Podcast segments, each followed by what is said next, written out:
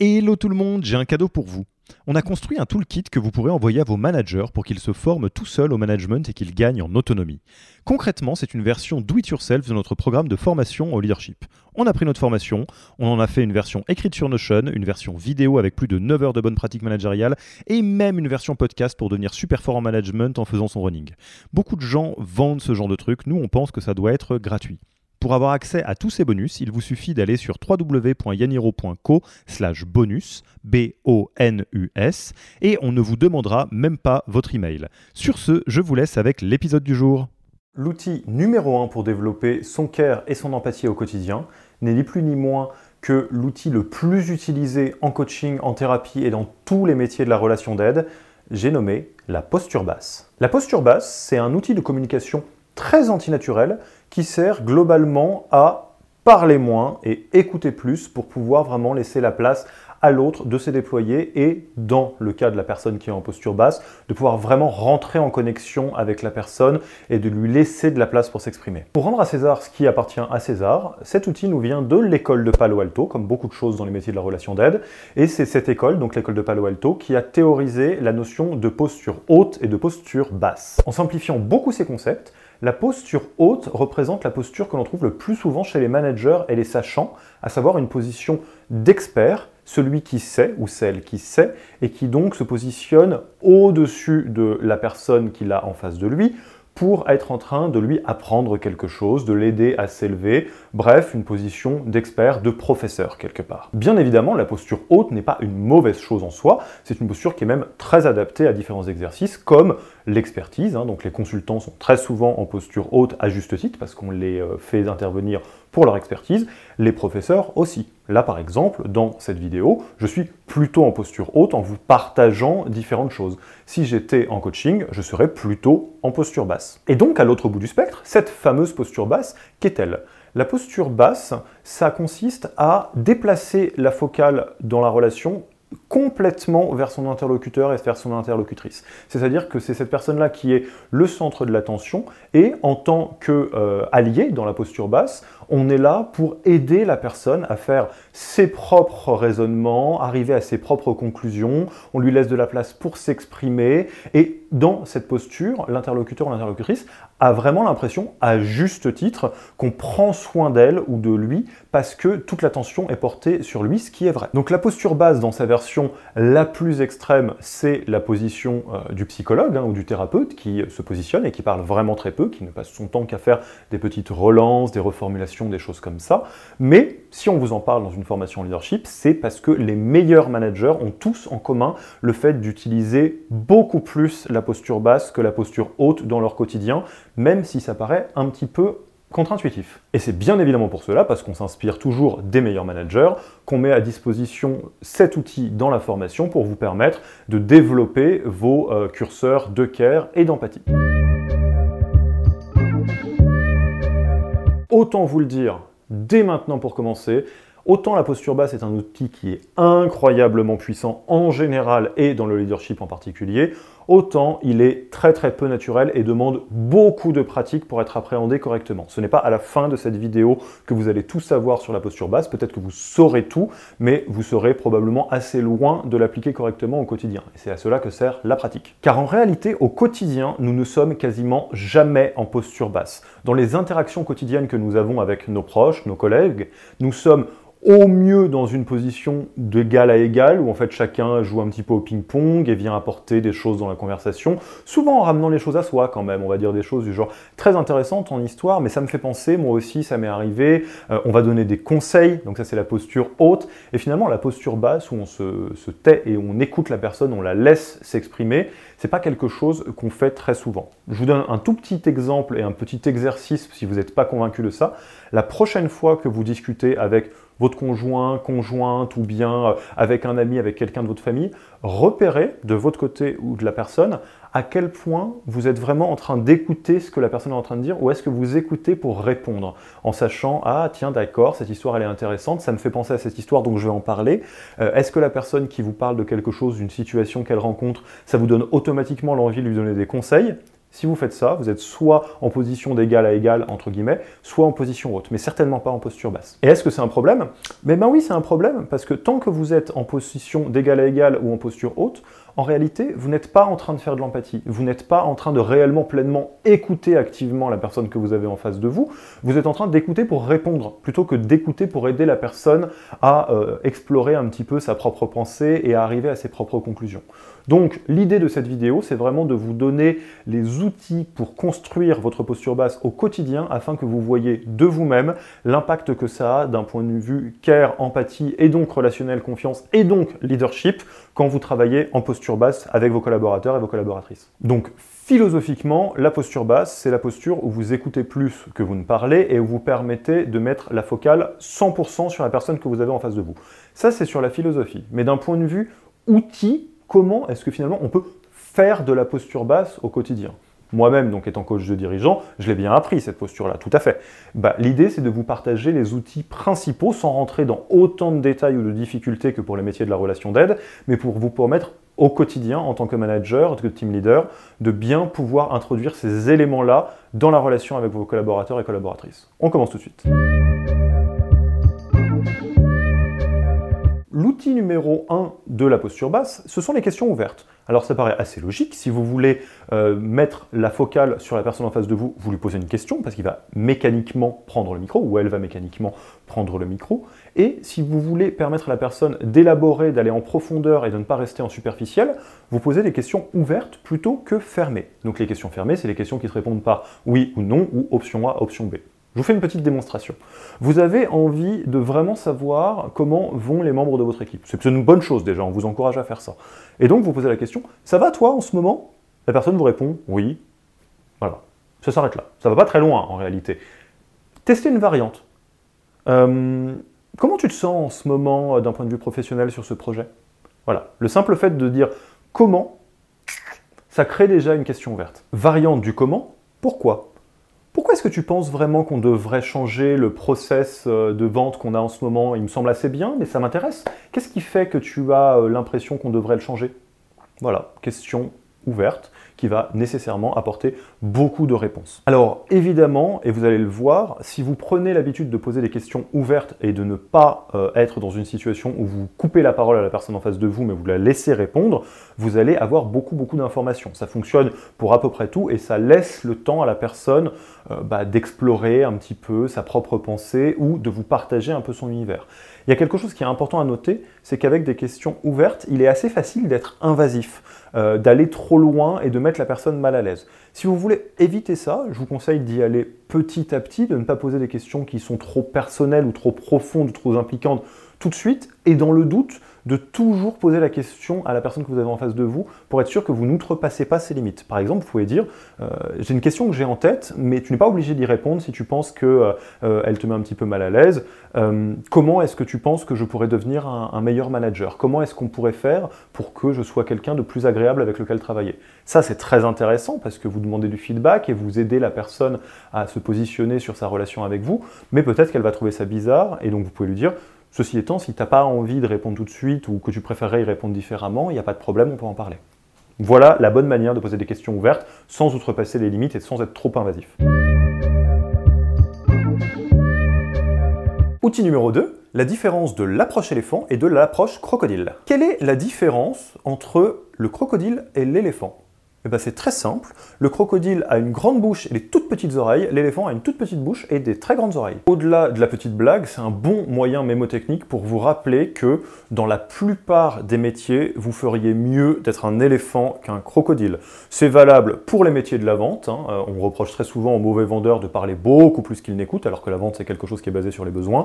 Mais croyez-moi, en tant que manager, vous voulez être un manager éléphant plutôt qu'un manager crocodile. Concrètement, qu'est-ce que ça veut dire? Eh bien déjà, vous devriez arrêter de couper la parole si c'est quelque chose que vous faites, ou ne le faire qu'en extrême urgence. C'est ok de recentrer le débat, couper la parole, c'est empêcher un collaborateur ou une collaboratrice d'exprimer jusqu'au bout sa pensée. Donc vous devriez toujours vous poser la question de est-ce que là c'est bien utile de couper la parole? Et la seule cas de figure dans lequel c'est bien utile, c'est si vous avez l'impression que euh, le débat ne va pas dans le sens qui est le bon. Je ne dis pas euh, que les discussions qui sont euh, partagées sont des discussions qui ne vous conviennent pas. La question, c'est vraiment de où va le sens de la discussion. Et si vous avez l'impression qu'on s'éparpille, il peut être intéressant de recentrer le débat en disant temps mort, est-ce qu'on peut juste repartir par là? Ensuite, vous ne devriez pas monopoliser le temps de parole.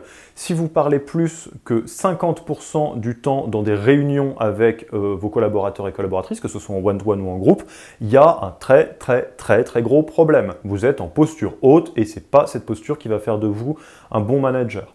Dans le pire des cas, vous devriez parler 50% du temps. Dans le meilleur des cas, vous devriez être aux alentours de 30%. Vous avez envie de mettre l'accent sur vos équipes, pas pour leur faire plaisir, mais déjà parce que c'est les membres de votre équipe qui construisent les résultats de votre équipe et que vous ne pourrez pas savoir de quoi ils ont besoin pour progresser si vous ne les écoutez pas. Et vous ne pourrez pas avoir la réponse à tous les angles morts que vous avez en tant que manager si vous ne leur donnez pas la parole pour qu'ils vous fassent euh, l'autre vision de ce qui est en train de se passer et qui vous donne des réponses sur des questions que vous ne vous êtes même pas posées encore. Donc concrètement, gardez ça en tête. Si vous parlez plus que 50% du temps dans les réunions avec vos collaborateurs, warning, vous êtes un mode crocodile et vous devriez essayer de vous transformer en éléphant.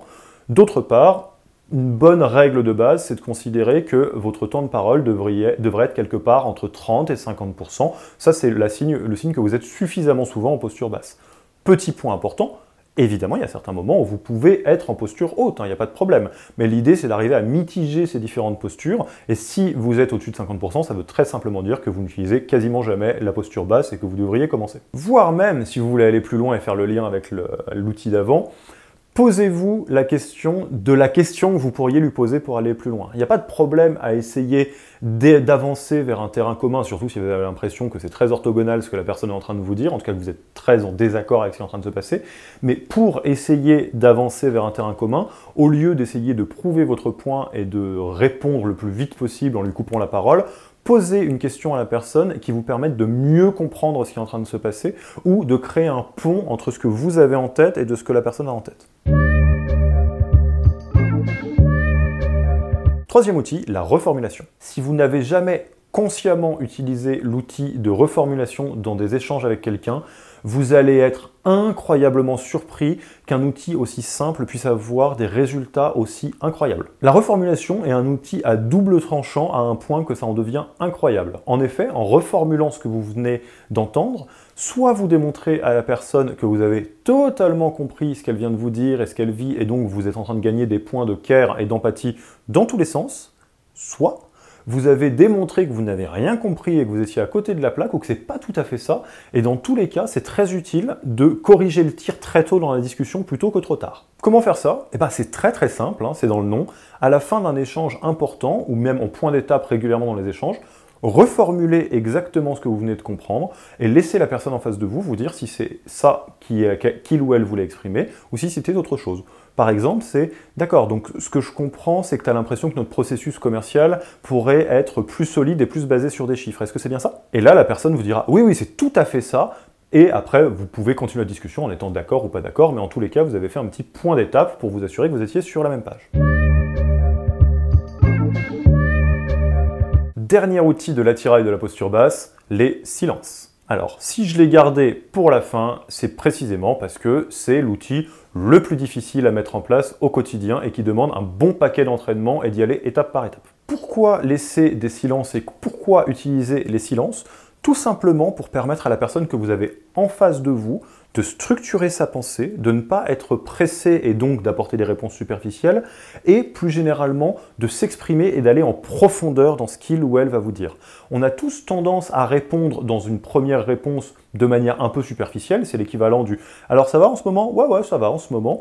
Et si vous laissez des silences, vous laissez le temps et l'opportunité à la personne de répondre avec quelque chose de plus profond. Comment on fait ça concrètement? Eh bien très simplement en se retenant fortement de combler les silences. Il y a beaucoup de silences qui arrivent naturellement dans les conversations, sauf que en tant qu'être humain, on a pris l'habitude de combler les silences. La plupart d'entre nous sont très très très inconfortables avec le silence. C'est normal, je vous l'ai dit, hein, la posture basse c'est assez antinaturel, Et donc tout l'objet, c'est de trouver une technique un peu personnelle de lutter contre cet inconfort. Alors là encore, c'est quelque chose d'assez anti-naturel, comme on le disait. Tenir le silence, on n'est pas hyper câblé pour ça, en tout cas pour la plupart d'entre nous. Du coup, ça vaut le coup de vous partager un petit tips qui est assez reconnu dans le milieu des métiers de la relation d'aide en général.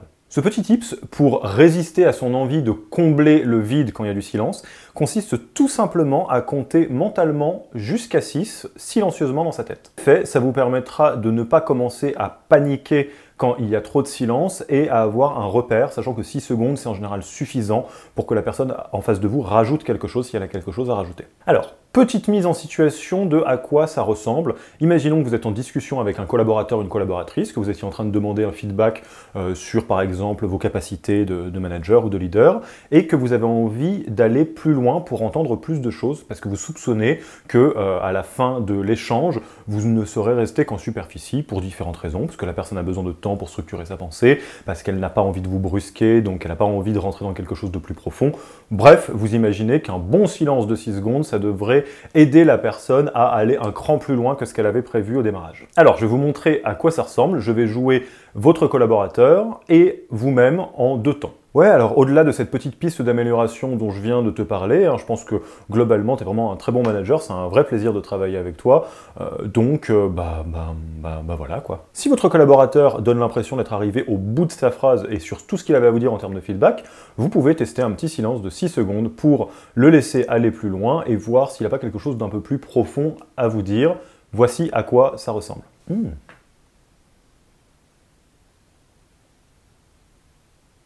Et 6. Voilà, ça c'est 6 secondes de silence. Donc comme vous pouvez vous en rendre compte, c'est un peu malaisant, ce qui est normal, on n'est pas câblé pour euh, être vraiment à l'aise avec le silence. Et du coup ça peut aider la personne qui a en face de vous à vraiment prendre le temps d'un peu d'introspection ou comprendre que vous attendez autre chose d'elle, en tout cas que vous lui laissez l'opportunité d'aller plus loin. Soyons honnêtes, hein, c'est un peu sioux parce que c'est aussi jouer sur l'inconfort de la personne que vous avez en face de vous pour lui permettre d'aller un petit peu plus loin. Pour autant, c'est aussi ce qui permet à la personne d'aller plus loin dans sa réflexion et donc de créer un vrai relationnel de confiance avec vous. Et oui, évidemment, ça aide de compter. Hein. Moi, j'ai compté jusqu'à 6 dans ma tête, là, euh, pendant que j'étais en train de vous faire la Donc en fait, la posture basse, vous venez de le voir, c'est assez peu de choses, parce n'y a pas beaucoup plus que ce que je viens de vous dire, mais par contre, c'est peu d'éléments qu'il faut faire vraiment, vraiment très bien. Donc l'idée, c'est de reprendre chacun des petits outils ou des petits tips qui ont été partagés dans cette vidéo et de les travailler encore et encore et encore jusqu'à ce que ça rentre. Ceci étant, pour finir la vidéo, je vous propose une petite liste des choses à éviter absolument, qui sont des classiques de ce qu'on peut faire en management, histoire d'être dans une logique de posture basse plutôt que de posture haute. Alors déjà, on l'a déjà dit, vous voulez éviter de couper la parole pour toutes les raisons dont on a parlé déjà au début de cette vidéo. Deux, vous voulez éviter d'interpréter trop rapidement ce que vous dit la personne en face et d'arriver tout seul dans votre tête aux conclusions qui vous arrangent. Voire pire, de couper la parole pour arriver plus vite aux conclusions. Vous connaissez cet effet-là, c'est l'horreur, on a l'impression que la personne en face de nous joue aux échecs tout seul et qu'il arrive à une conclusion qui est des fois pas du tout euh, celle que vous aviez en tête. Donc il va dire, ouais, je vois très bien ce que tu veux dire, tu veux dire que X, Y, Z. Et vous, dans votre tête, vous dites, non mais pas du tout, c'est pas ça que j'avais en tête. Ça, c'est important. Ne jouez pas aux échecs seul. On joue aux échecs à deux, donc jouez votre coup, il n'y a pas de problème. Laissez la personne prendre le temps de apporter sa réponse, à savoir jouer son coup, et vous allez voir que dans pas mal de cas de figure, vous allez être assez surpris. Formulez des conseils, des ordres ou des jugements. Le cas des conseils est un peu particulier parce que les conseils, comme on l'a vu, c'est de la posture haute et la posture haute n'est pas forcément une mauvaise chose. Vous avez le droit, en tant que manager, de temps en temps d'être en posture haute pour former, donner des conseils, partager des témoignages, etc. etc. Ceci étant, si je le mets là, c'est car je pense sincèrement que vous pouvez vous poser la question avant de donner un conseil à quelqu'un d'à quel point il serait plus impactant euh, de le laisser ou de la laisser arriver tout seul à la conclusion qui est la bonne, de le laisser faire le chemin. Quelque part, on retombe sur le bon vieux proverbe de si tu veux nourrir un homme un jour, donne-lui un poisson, si tu veux nourrir un homme tous les jours de sa vie, apprends-lui à pêcher. Cherchez à répondre vous-même aux questions soulevées. L'horreur, celui-là aussi. Mais c'est un grand truc de manager. Le manager va poser une question au collaborateur et apporter la réponse directement, soit parce que ça l'aide à réfléchir, soit parce qu'il voulait déjà arriver à une conclusion et qu'il trouve un peu un moyen d'y arriver. Bref, ne faites pas ça. Cherchez à combler un silence. On l'a vu, mordez-vous l'intérieur de la joue, comptez jusqu'à 6. Le silence est votre allié, c'est le silence qui crée les relations, parce que le silence permet d'aller plus loin que le superficiel. Le dernier, qui est presque une blague tellement il est répandu alors que tout le monde sait que c'est un problème, n'écoutez qu'à moitié et jetez un œil sur votre téléphone ou sur vos mails en même temps que vous parlez. Alors là, je vais prendre un exemple volontairement un peu grotesque pour que vous vous rendiez compte d'à quel point c'est pas ok. L'exemple qui est un peu dans les racines de la posture basse, à savoir les métiers de la relation d'aide. Donc imaginez, donc moi mon, métier au quotidien c'est surtout d'être coach de dirigeant, imaginez qu'on est ensemble en coaching de dirigeant et qu'on est au milieu d'une session et que vous venez de me parler de quelque chose d'assez important pour vous. Voilà, par exemple vous avez du mal à déléguer, vous saviez pas pourquoi et là vous êtes en train de, de creuser, de comprendre à quel point c'est un rôle avec le contrôle que vous opérez dans votre vie en général. Bref, vous voyez l'idée, vous êtes en pleine introspection, c'est un petit peu émotionnellement chargé, et vous êtes en train de creuser la chose. Alors imaginez que moi, en tant que coach, au lieu d'être dans ma position basse, donc de vous écouter, hein, de faire hum, tout ça, tout ça, avec tous les clichés presque de psy, que je commence à faire ça. Ouais Ouais, ouais, ouais, ouais non, bah, le contrôle, tout ça. Ouais. Non, non, t'inquiète pas, hein, je, t'écoute, hein, mais c'est juste que je, sais très bien faire deux choses en même temps, donc t'inquiète pas, il n'y a pas de problème, je suis avec toi. Le, le contrôle, donc. C'est une blague, c'est l'horreur. En coaching, c'est déjà problématique. En management, on fait ça tout le temps. Alors, ne faites jamais ça. Il n'y a pas pire manière pour démontrer à quelqu'un que vous ne l'écoutez pas que d'être en train de faire deux choses en même temps. Sachant qu'en plus, le multitasking, c'est quelque chose qu'on pense qu'on sait faire, alors qu'en vrai, on ne sait pas le faire du tout. Donc quand vous faites du multitasking, vous êtes soit dans vos mails, soit dans la personne. Et dans tous les cas de figure, vous devriez poser vos mails ou votre téléphone, écouter votre collaborateur, votre collaboratrice et faire vos mails après. Enfin, si vous vous posez la question de quand est-ce que vous devriez commencer à faire de la posture basse, la réponse c'est dès maintenant. C'est quelque chose de pas compliqué la posture basse. Par contre, ça demande beaucoup, beaucoup, beaucoup de pratique et vous allez démarrer très probablement ceinture blanche ou ceinture jaune. Hein. Ceinture jaune si vous avez des talents naturels pour faire ça, par exemple si vous avez une structure de personnalité de participatif ou de stratège, ceinture blanche pour tous les autres. Pour autant, il n'y a que la pratique qui permet d'adopter cette posture qui est antinaturelle mais qui fonctionne extrêmement bien pour créer du care, de l'empathie, du relationnel, de la confiance, etc., etc. Et si vous vous posez la question d'à quel niveau de régularité vous devriez euh, travailler votre posture basse, la réponse, c'est le plus souvent possible. C'est-à-dire au boulot, hors boulot, dans votre vie sentimentale, dans votre vie de famille, dans votre vie amicale. Testez plein de choses en posture basse, on ne peut pas le faire trop. Encore une fois, c'est beaucoup, beaucoup de pratique, ce n'est pas naturel. Donc essayez de prendre un outil ou un autre, par exemple les questions ouvertes, qui est assez simple, et voyez ce qui se passe quand vous vous retenez de donner des conseils, et quand vous vous retenez de faire des questions fermées, et que vous ne posez que des questions ouvertes à la personne que vous avez en face de vous. Voyez ce que ça donne, voyez ce que ça change. Essayez un petit peu, alors peut-être pas les silences, pour commencer, mais de voir ce qui se passe quand vous testez un petit peu de reformulation. Ok, au boulot, juste reformuler. Donc ce que tu me dis, euh, c'est euh, X, Y, Z. Et voyez ce qui se passe. L'idée, c'est vraiment de pratiquer encore et encore et encore. C'est un chemin qui se termine jamais. On vous demandera jamais d'être aussi professionnel en posture basse que euh, un coach ou un thérapeute. C'est pas l'idée, mais l'idée, c'est de le travailler le plus possible parce que c'est vraiment un outil des excellents leaders en startup. On le voit sur le terrain tous les jours. Il ne me reste plus qu'à vous laisser partir en expérimentation dès la fin de cette vidéo.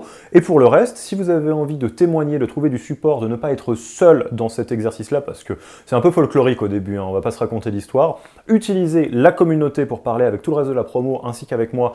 C'est fait pour ça et on se retrouve en visio si vous avez des questions, des remarques, des choses dont vous avez besoin pour progresser en posture basse. Rappelez-vous, ça sert à ça aussi la visio, donc n'hésitez pas à utiliser l'onglet questions dans la vidéo tout doux pour structurer les questions que vous avez quand vous les aurez. Allez, pour moi, il ne me reste plus qu'à vous dire rendez-vous dans une prochaine vidéo. Merci d'avoir écouté cet épisode. Petit rappel, si ce n'est pas encore fait, pour accéder à notre formation en management dans sa version gratuite, il vous suffit d'aller sur www.yaniro.co bonus, B-O-N-U-S. Vous y trouverez gratuitement toute notre formation en version vidéo podcast et la boîte à outils des meilleures pratiques du management dans un Notion récapitulatif. Et on ne vous demandera même pas votre email. Profitez bien de cette formation gratuite, envoyez-la à tous vos managers et à mercredi prochain pour un prochain épisode.